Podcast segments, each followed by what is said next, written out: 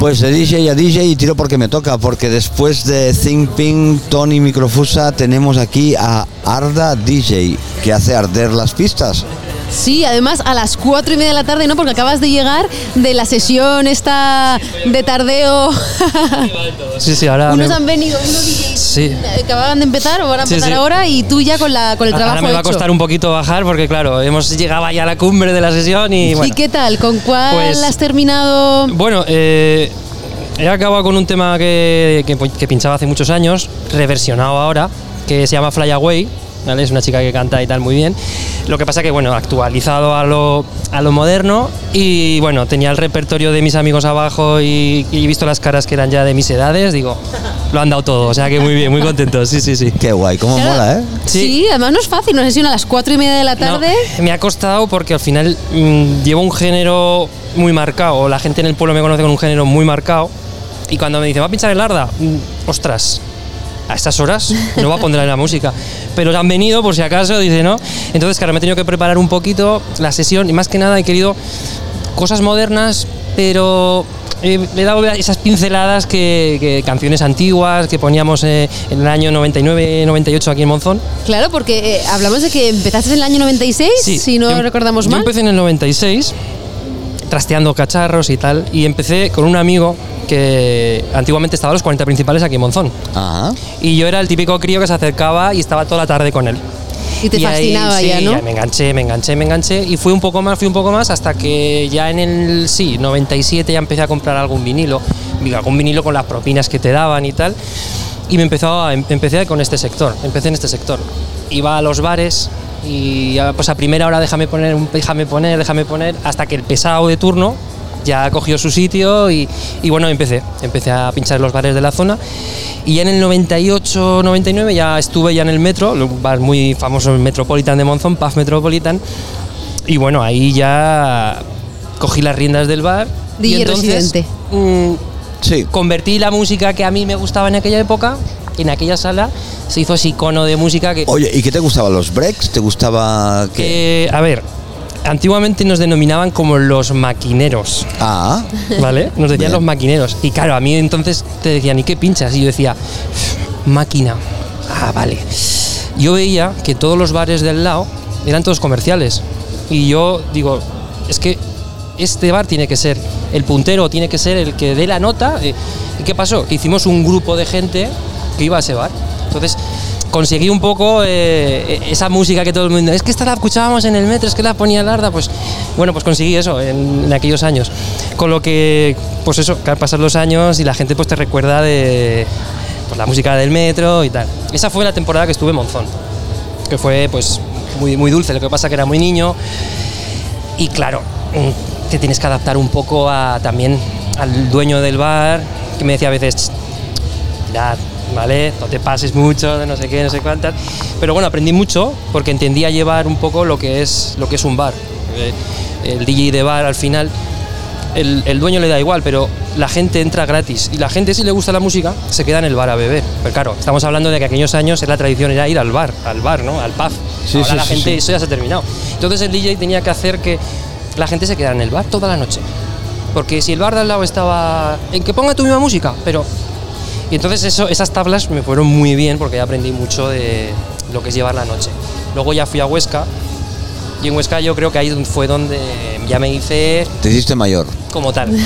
aprendí mucho y, y bueno, mis mejores años han sido en Huesca.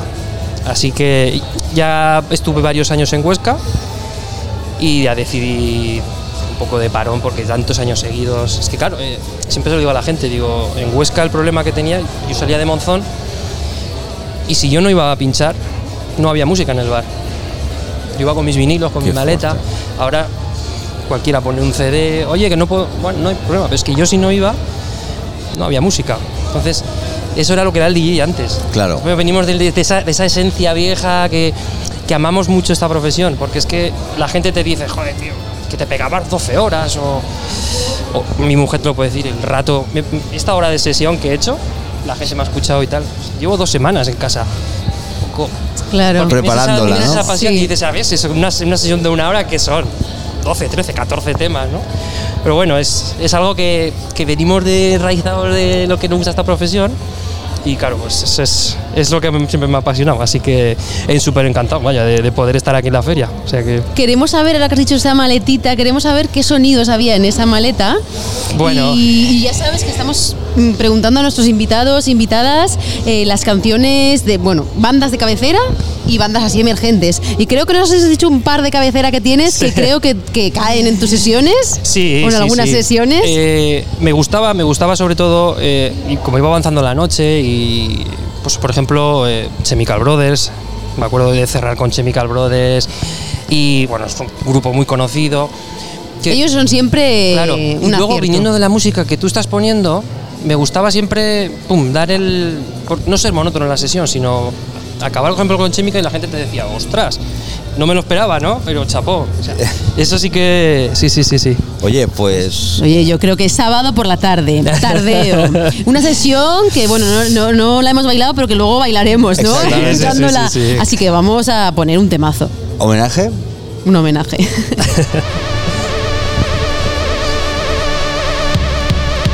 Girls, beat boys, superstar DJs.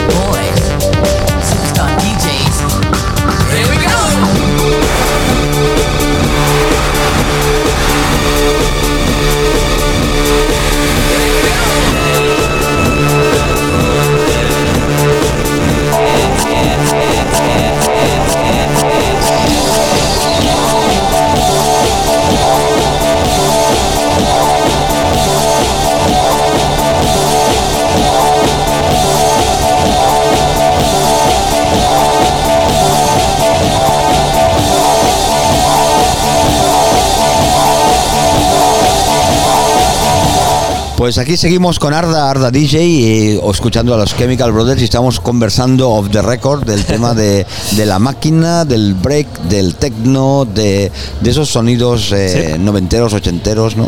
Hablábamos de que viene un poco eh, la colisión de las guitarras y las máquinas, eh, esos recopilatorios de Guitars and Machines. fue lo que llevó después al sonido en Valencia y de ahí se fue pasando, acelerando a los temas rock con más eh, ritmo mm, pasados como una trituradora. De ahí nace la, la máquina, Exacto. Paco Pil, toda la historia. Y, y- y las influencias que después vienen de otros sitios, pero, pero no creo que tenga nada que ver lo tuyo con la ruta del bacalao, ¿no? No, eh, yo al final la ruta del bacalao como tal, yo la vi pasar, ¿no? O sea, yo, yo lo cogí después. La ruta del bacalao tuvo unos años muy buenos, pero a la vez que subió, bajó. Se quedaban un poquito estancados ahí en esos sonidos, ¿no? Y luego esta- empezó Barcelona, la zona de, la zona de Cataluña y tal, con lo que es la máquina pura y dura. Chasis, factoría, Exacto, exacto. Y yo siempre lo digo, en Aragón nos quedamos en medio. Y para mi gusto, cogimos lo mejor de un lado y lo mejor de otro. Y yo reconozco que he cogido un poquito de todo, no me he querido encasillar, no me he querido encasillar en ningún estilo y he cogido un poquito de todo. Entonces, pues eso, eh, las sesiones podías escuchar eh, una canción cantada, pero a lo mejor una base mm, maquinera de estas de, que se escuchaba en Barcelona. Entonces, es un poquito la, la mezcla de, de los dos estilos. No me querido encasillar tampoco mucho, pero bueno, siempre digo que hemos sido maquineros. Bueno, bueno, es la- una afirmación contundente. Sí, Hemos sí, sido sí. maquineros, ¿no? Yo creo que eh, hablando de temazos, porque esto ya solo puede ir para arriba, ¿no? Venga. Entonces, hay otra banda mítica sí, para ti, para mucha gente Sí, también. Sí, sí, sí, sí. que. Prodigy. Prodigy, Prodigy, sobre ah, todo, bueno, hay muchísimas, ¿no? Pero los inicios de Prodigy, uf, eh, me marcaron mucho, mucho, mucho porque a lo que vamos, es, fue algo, pum, que te- me impactó, esos sonidos nuevos y, y bueno, que lo escucho al día de hoy y, y me quedo ahí, ¿sabes? O sea, Yo te digo, yo los vi en un festimat a Prodigy en Madrid y yo te digo que veías a, las, a los punks que habían criticado tanto la música Increíble, máquina ¿no? de baile electrónica y tal, dándolo todo con Prodigy. Exacto, exacto, Fue sí, como, bueno, eh, todos podemos disfrutar de la música electrónica, del baile, da igual de dónde venimos y a dónde vamos. ¿no? Bueno, y yo tengo un niño de tres años y ahora mismo ve la portada del cangrejo y flipa. y él ya sabe Bueno, lo que DJ es. en potencia. O sea, uf, es que es así, o sea, o sea que lo estamos marcando ya de los inicios. o sea, sí, sí, sí, sí. Genial. Oye, Arda, Oye, eh, Vamos pues- con ello y terminamos esta super Pues conversación yo tan encantado. interesante. claro que sí. Gracias con por venir. A vosotros. Muchas gracias. Igualmente. A tope. Abrazos a todos.